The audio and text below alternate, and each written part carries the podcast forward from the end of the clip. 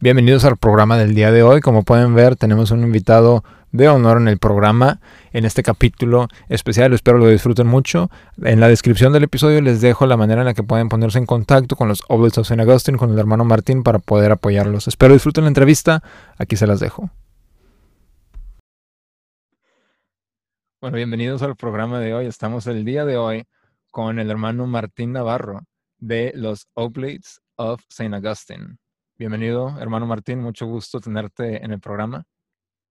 Gracias, mucho, mucho uh, muchas gracias por el invito. Sí. Bueno, cuéntanos un poco acerca de ti, porque lo que, lo que sí sé es que, y que tenemos nosotros dos en común, es que obviamente somos hispanos, sí. eh, crecimos, no, crecimos lejos de la tradición católica y hasta cierto punto en etapas diferentes de nuestras vidas tuvimos que regresar a la tradición católica. Pero cuéntanos un poco de ti, quién eres. Bueno, me llamo hermano Martín, tengo uh, 29 años, uh, nací en los Estados Unidos y crecí toda mi vida aquí en los Estados Unidos.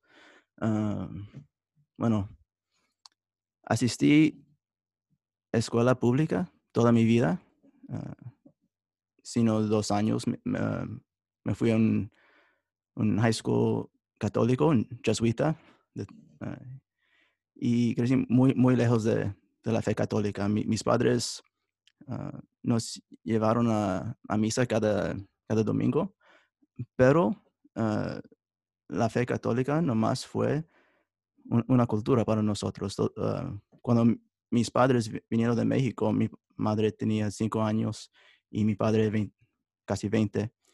Um, la, la, fe para ellos también fue nomás, nomás una cultura.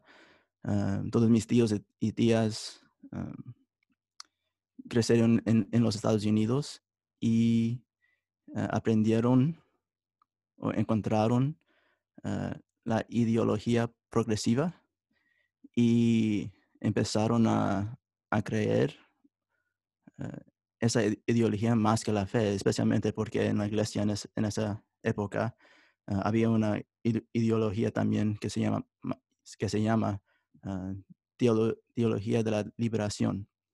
Uh, es muy popular en, en uh, Latinoamérica, pero daron un, motivo, una razón para, para hacerse progresiva en lugar de, de, católica. Entonces, en la familia donde crecí, no tenían la, la, fe católica tradicional. Lo, lo que yo vi también creciendo en una manera eh, similar es que la gente, especialmente la gente hispana, porque creo que a veces los americanos católicos, fieles a la, tradición católica, a veces ven a México y ven a la Virgen de Guadalupe y ven todos estos símbolos y piensan que la gente mexicana eh, se mantiene cercana a la fe. Pero lo, lo, que vemos, los que crecemos, por si yo, yo crecí en México, lo que vemos es que es todo lo contrario. Existe, especialmente desde, desde, el concilio, del segundo concilio en el Vaticano, eh, que abre las puertas hasta cierta manera a que se implementen partes de las culturas a la misa. En lugar de que la misa influencie una, una cultura, es al revés. Es que la cultura de, de los pueblos influencia la misa. Pero el problema con esto es que se trajeron a las, a las culturas indígenas y las meten a la misa. O sea, es una, una, cultura que no tiene nada que ver con el pueblo, pero las empiezan a meter a la misa y es ahí donde ya vemos a muchos hispanos que se siguen identificando como católicos, pero que practican el yoga, practican pues unas, unas políticas, inclusive que en lo temporal, ¿verdad? En las ideologías políticas que son sumamente liberales y lo podemos ver con el presidente que tiene México hoy en día. Y todo, toda la, la, la cultura política que tiene México hoy en día es, es progresista, es progresiva, no, no es sumamente lejana a una política católica, porque lo que también muchos eh, hispanos o mexicanos católicos lo que piensan es que como católicos no tenemos eh, una ideología hasta cierto punto política. Claro, no es ideología, pero es el reinado social de Cristo.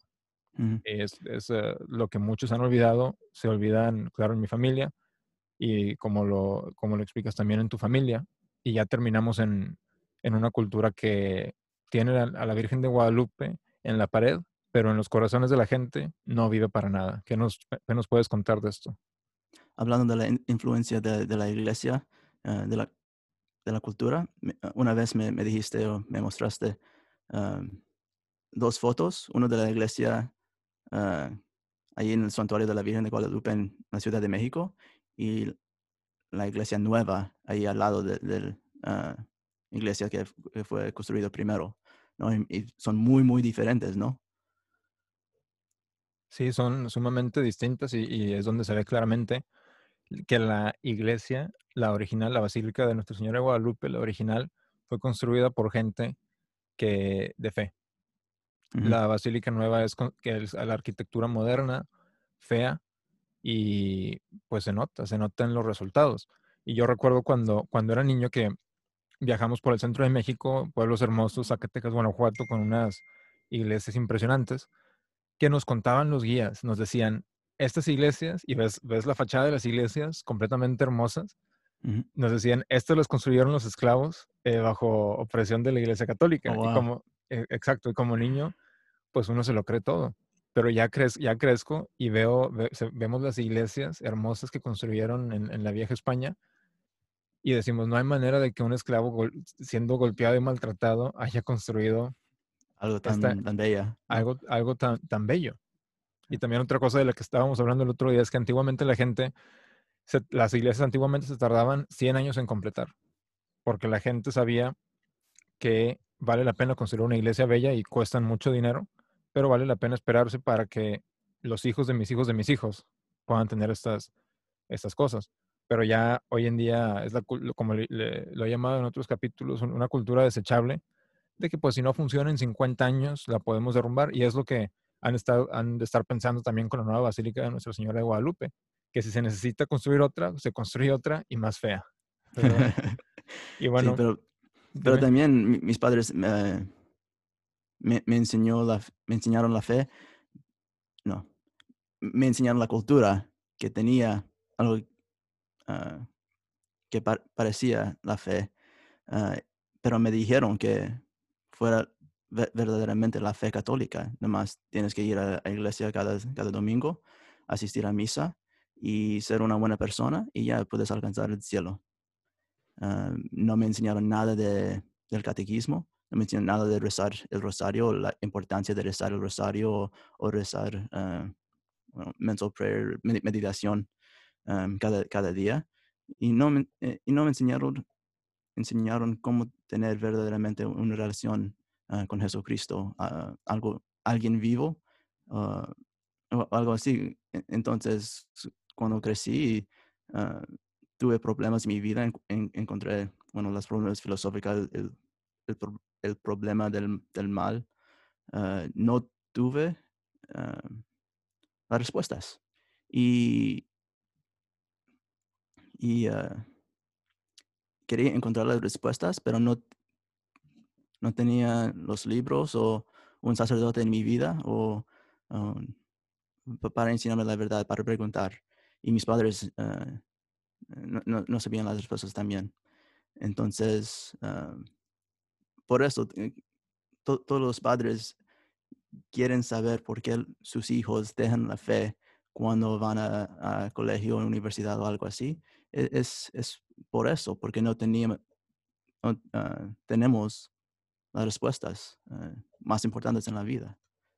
Y si, si hay algún padre de familia que nos escucha, específicamente padres, porque sabemos que muchas madres hacen, lo, hacen su, su mayor ah, esfuerzo para que sus hijos conserven la fe, pero el rol, el rol del padre, de la familia, es eh, muchísimo más importante que el rol de, la- de la madre. Eh, a mí me ha tocado ver de repente que por una razón u otra estoy en un, en un estacionamiento, en una misa, pues no, en un, perdón, en una iglesia nuevo sordo, y se ve que van entrando a la iglesia madres con los tres niños o los tres o cuatro niños, eh, o sea, jalándolos para, para meterse, para poder ir a misa, pero no se ven los papás. Y cuando eh, en ah, mi parroquia, en la misa tradicional, en, en otras parroquias a las que he ido, donde se ofrece la misa tridentina, se ve que van las familias completas a misa.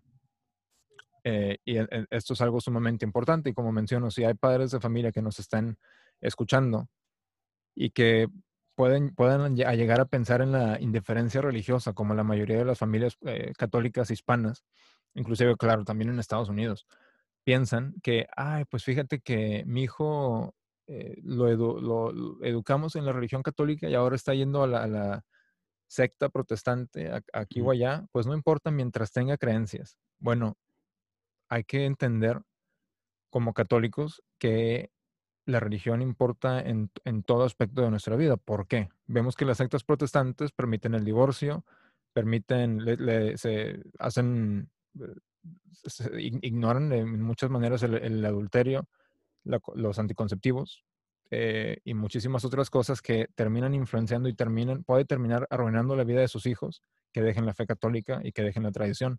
Eh, y, yo, y yo lo he visto personalmente porque tengo familia que eh, crecieron católicos y ahora son protestantes y la mayoría de la familia dice, pues está bien mientras tengan religión, pero no, claro que no, la religión católica no solamente es necesaria para la salvación, pero vemos que las, las enseñanzas de nuestro Señor Jesucristo solamente las enseña la Iglesia Católica y son necesarias no solamente para la salvación eterna, que es lo más importante, pero también para vivir una vida buena aquí en la vida, para poder contribuir a la sociedad que es necesario, que nos cuentas de eso, eh, hermano, acerca de, del indiferentismo religioso que se vive en la cultura hispana?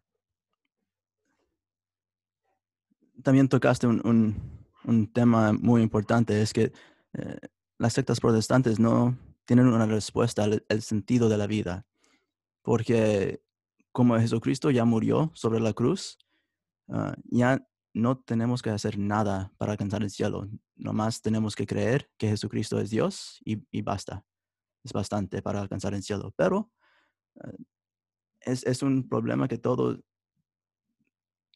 e, es, bueno, casi es un fundamento de nuestro ser humano que preguntar por qué estoy aquí, por qué estoy vivo. Hay sentido de la vida. Ah, y los protestantes, ah, porque creen que Jesús ya murió por todos nuestros pecados, no, tienen respuesta, pero ah, el catolicismo tiene la respuesta porque participamos a nuestra redención, a nuestra salvación. es decir, que ah, estábamos hablando antes de este episodio que ah, San Pablo dijo, no, no me recuerdo exactamente las palabras de la, escritura en español, pero que ah, mis sufrimientos, ¿cómo estaba diciendo? Eso puede, fíjese que no me acuerdo cómo se dice la, es la, las palabras específicas en español, pero algo en el sentido de que los sufrimientos, San Pablo nos, dice que sus sufrimientos eh, eh, hasta cierto punto eh, complementan los sufrimientos de Cristo en la cruz y, proveen lo que... y en, exacto. Y, en lo que, lo que falta, ¿no? entonces, tenemos que vivir nuestras vidas participando a la cruz de Jesucristo pero los protestantes nomás tienen que creer. Entonces, para nosotros ah, católicos, ah, tenemos que, vivir una vida ah, que es muy similar a, la cruz de Jesucristo, pero los protestantes nomás tienen que vivir, no sé, sin sentido. Tienen que morir y cuando mueren van al cielo. Entonces, para, el católico hay mucho de ganar y también hay mucho de perder, pero los, los protestantes, bueno, no, no, tienen sentido, nomás tienen la escritura para, para experimentar bien sentidos o algo así y, y juzgar a los demás o, cualquier cosa. Y nos dice San Pedro también en las escrituras que nuestra fe vale más que el oro. ¿Y cuántos padres no, si les dejan de herencia a sus hijos, eh, una eh, cantidad increíble de oro, que es el metal más precioso que tenemos como humanos, eh, no les importaría que lo cuidaran y que lo conservaran, ¿no? Pero nuestra fe vale más que el oro.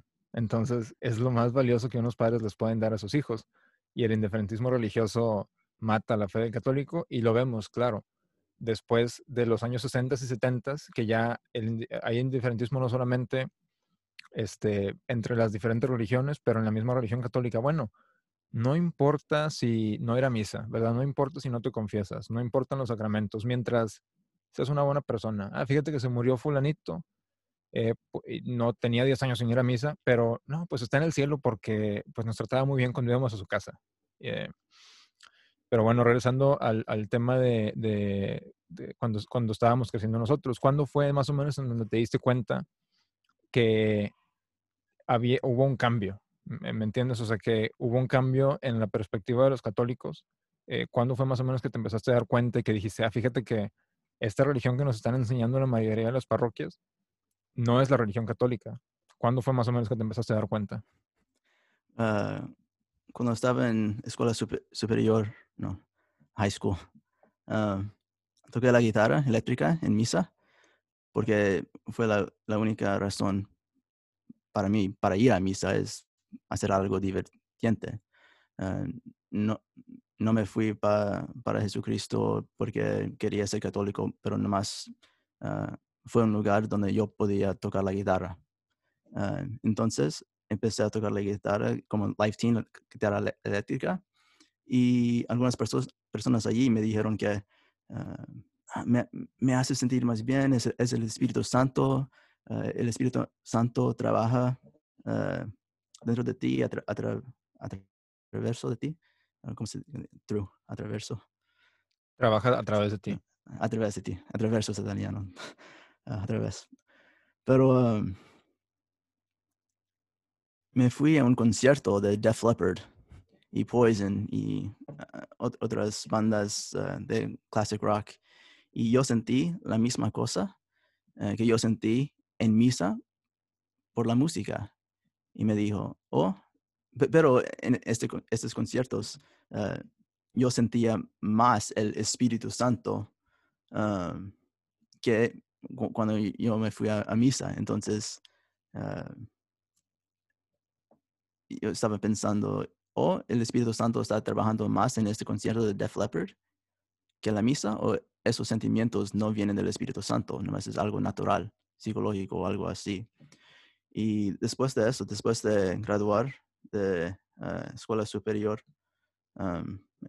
me, hi- me hice más ateo. Eh, No es que, agnóstico, ah, mejor, porque eh, ya, no eh, creía que Dios fuera alguien personal que yo podía, con que yo podía hablar, eh, pero nomás un, un, una razón para explicar el, eh, cómo, el mundo existe.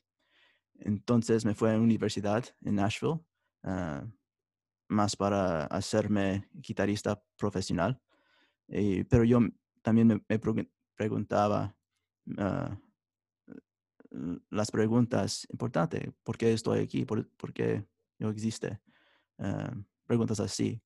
Y verdaderamente yo, yo, verdaderamente yo quería la verdad. Yo, si Dios existe, yo quiero creer eh, cuál Dios o Jesucristo, Alá, como sea. O si Dios no existe, no quiero vivir un, un según un, un ley moral, porque no tiene sentido. Ah, pero una vez me fui a misa porque mis, mis amigos, encontré amigos que, fueron, que, ah, que son católicos y me preguntaba para llevarlos a, a misa.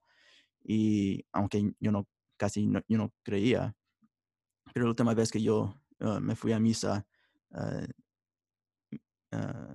yo, yo dije a, a- a Dios, al, al crucifijo, crucifijo, Jesucristo, si, si tú existes, tienes que mostrarte a mí, porque yo no te siento, yo no te oigo, yo no te veo.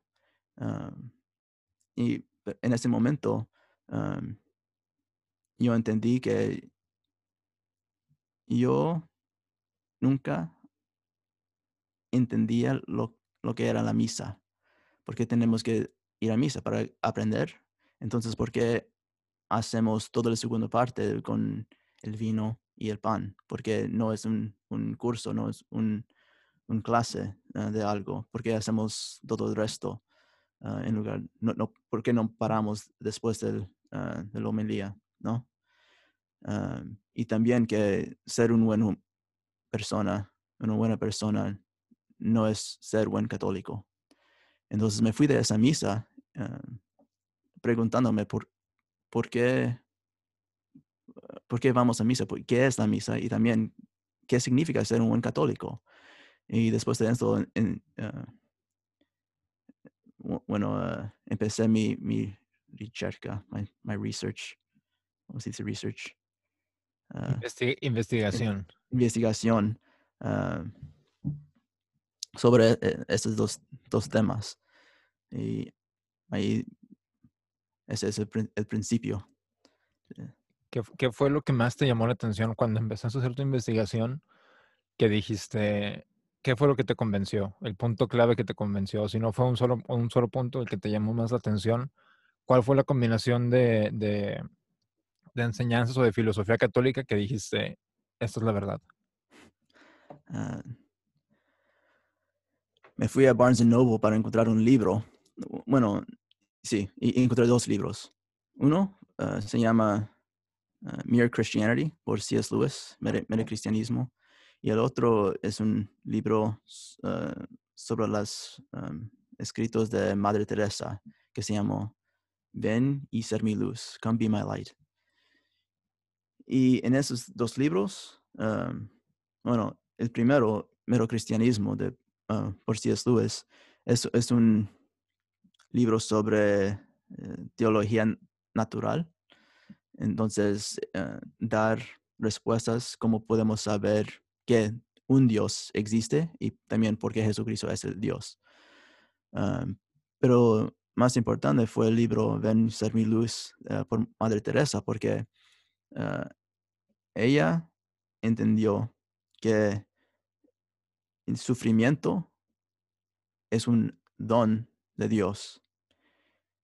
Cuando yo estaba creciendo, mis padres me enseñaron que Dios siempre va a estar allí para, ah, para salvarme de, las, de todos los sufrimientos. Siempre me, va a salvar. Pero ella quería sufrir por Jesucristo y no, no podía eh, entender al principio porque ah, fue una contradicción para mí, un paradojo, paradojo, paradox. Una, Um, una paradoja, sí. una, pa- una paradoja. Y yo quería saber más.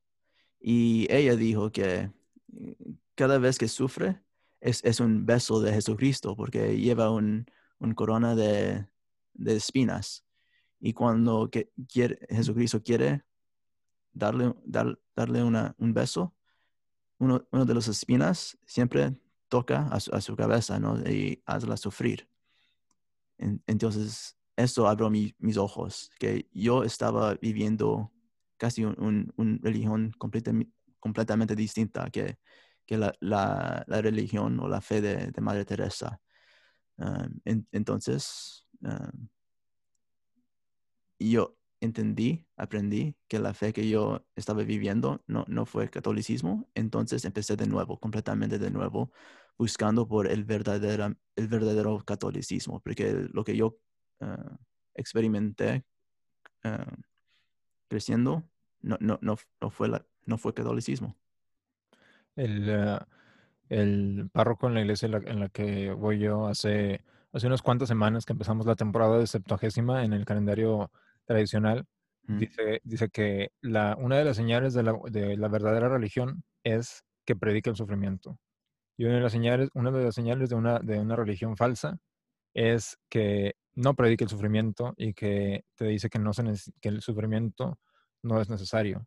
Y es lo que ujú, vemos como católicos, vemos, el- el- como dices, el crucifijo. ¿Y qué es lo que vemos? Vemos a nuestro Señor sufriendo.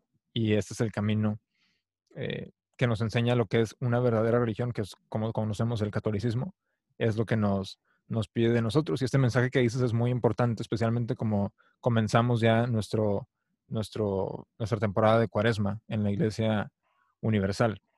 Este, y sí, bueno, ya lo, lo que vemos hoy en día es que dicen los, los sacerdotes, especialmente los más populares, como te mencionaba antes de que empezáramos a grabar el capítulo, que ya no se necesita sufrir, que ya nuestro Señor sufrió en la cruz y ya no necesitamos sufrir nosotros. Pero, ¿cuál es la, antes de, antes de seguir en nuestra plática, nos puedes dar un mensaje, cuál es la, por qué es necesario el sufrimiento? ¿Qué es lo que, qué es lo que, eh, qué logramos con el sufrimiento? Cuando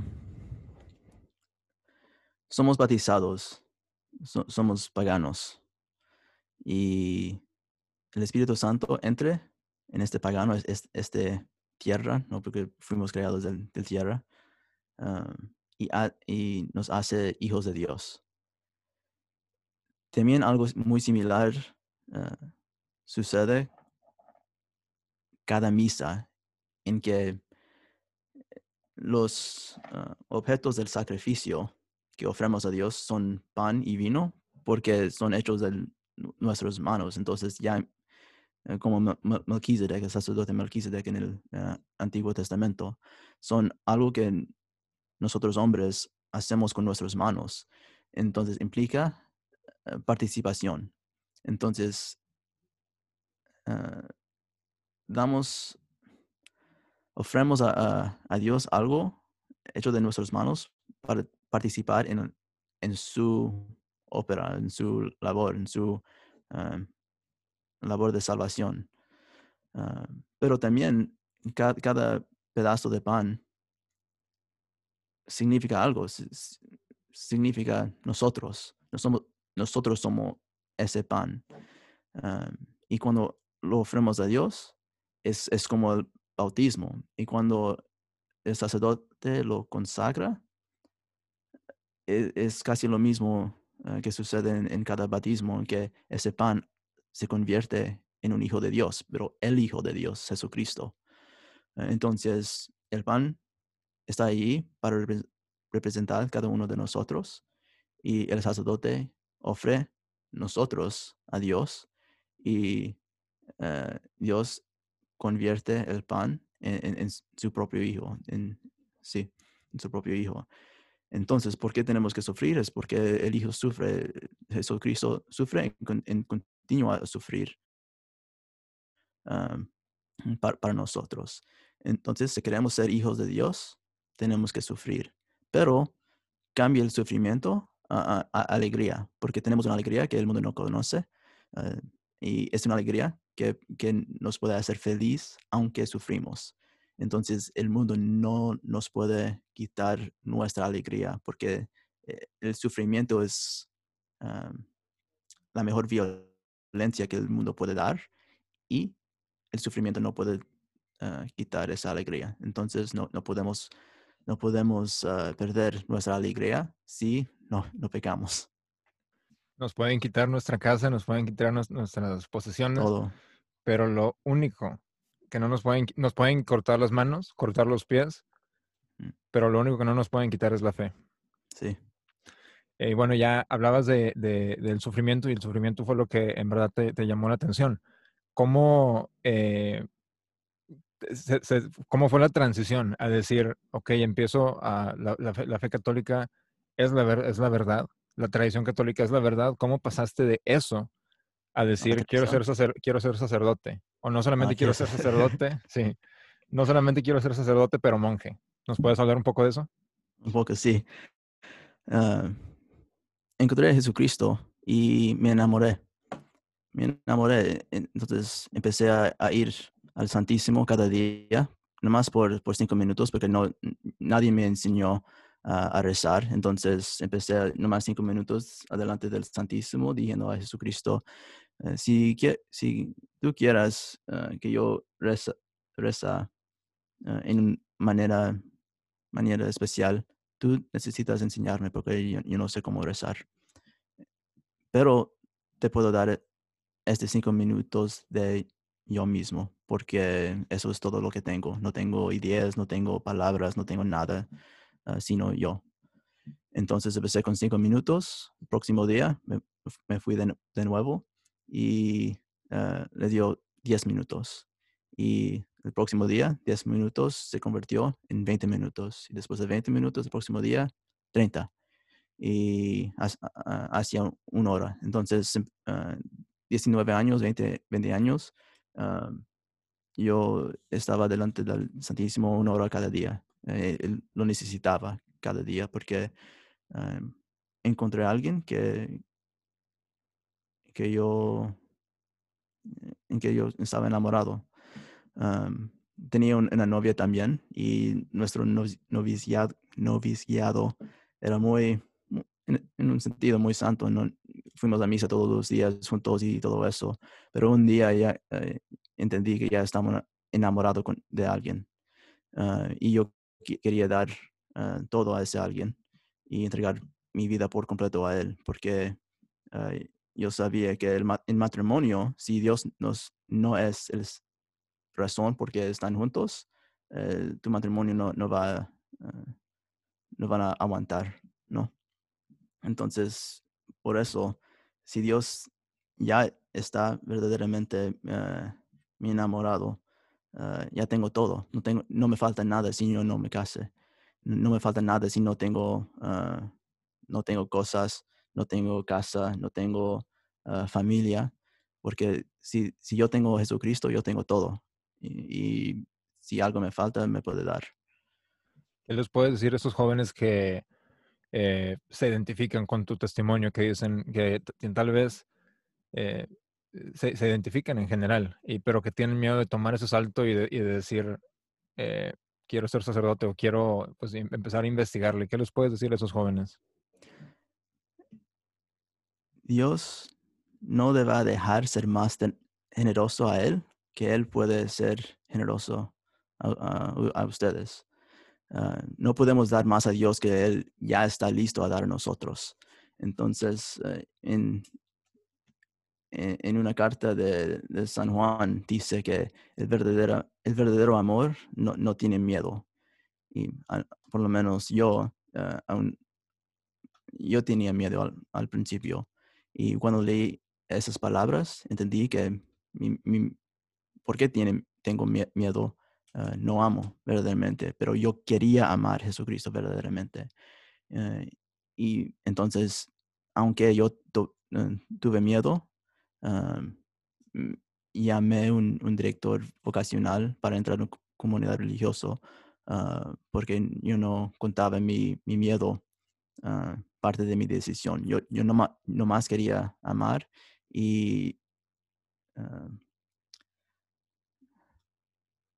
confiando que Dios no me va a quitar nada si yo nomás estoy tratando de ser fiel a, Él y amar a Él. Ah, entonces, la, confianza. ¿Y cómo, es eh, un día con ah, siendo un oblate of St. Augustine? Cuéntanos, un día, ¿cuál es la, cuál es la rutina o el día normal, el día común para el hermano Martín Navarro? Bueno, me levanto a las 5 de la mañana, por la mañana ah, para empezar uh, matins, matutino, la primera hora del breviario, el Divine Office, Divinum Officium. gasta una hora y cuesta una hora. y después de eso, bueno, me, preparo para el día eh, y a las 8 hacemos la meditación en común con todos los, hermanos por media hora Después de la meditación hacemos laudes. Y después de eso es 20 minutos. Después de eso tenemos la, ah, Santa Misa tradicional en latín, eh, como lo hicieron antes del 1955. Ah, después de eso tenemos trabajo, ah, tiempo para rezar, estudiar. Yo estoy estudiando por la sacerdocio, entonces tengo mucho que leer estudiar y también el trabajo alrededor de la casa, del monasterio. Ah, a las cuarto y un cuarto tenemos ah, vísperas y después de eso tenemos ah, recreación. Todos los hermanos nos juntamos para, para platicar, para discutir, hablar de la fe, pasar el tiempo juntos, ser familia. Y después de eso tenemos, nos cenamos y después de la cena tenemos completorium, Compline, completa. Eh, y después de eso tenemos más tiempo para rezar y, y ir a dormir. Como pueden ver es rezar y trabajar es lo que, lo que hace el monje. Les vamos a, Exacto. Les, vamos a, les dejo en la descripción la página de los Oblates of, of uh, St. Augustine y otras maneras en las que los pueden contactar. Hermano, ¿hay algo más que nos quieras uh, comentar antes de terminar esta entrevista? Ah, no, sé. discúlpame por mi español. es que estudié también en, en, Italia por un año, entonces como español es mi tercer idioma ah, y como italiano y español son casi lo mismo, ah, a veces tengo que tengo que trabajar mucho para mantenerlos distintos en, en, mi, mi mente, en mi cabeza. No, no te preocupes. Pero bueno, muchas gracias, hermano. Estaremos uh, trabajando también en otros proyectos para, para este canal y en otras cosas, así que no es la última vez que escuchan del hermano Martín. Muchísimas gracias, hermano Martín. Hasta la próxima. Gracias a ustedes. Así concluimos el episodio de hoy. Espero hayan disfrutado de mi plática con el hermano Martín Navarro. Aquí les dejo en la descripción de este episodio la manera en la que se pueden contactar con los Oblates of St. Augustine y aprender más de lo que ellos hacen. Son un grupo sumamente fiel a la tradición de la Iglesia Católica. Si les gustó este capítulo, por favor pónganle like, compártanlo, suscríbanse al canal. Mi nombre es Alberto, viva Cristo Rey y Ave María.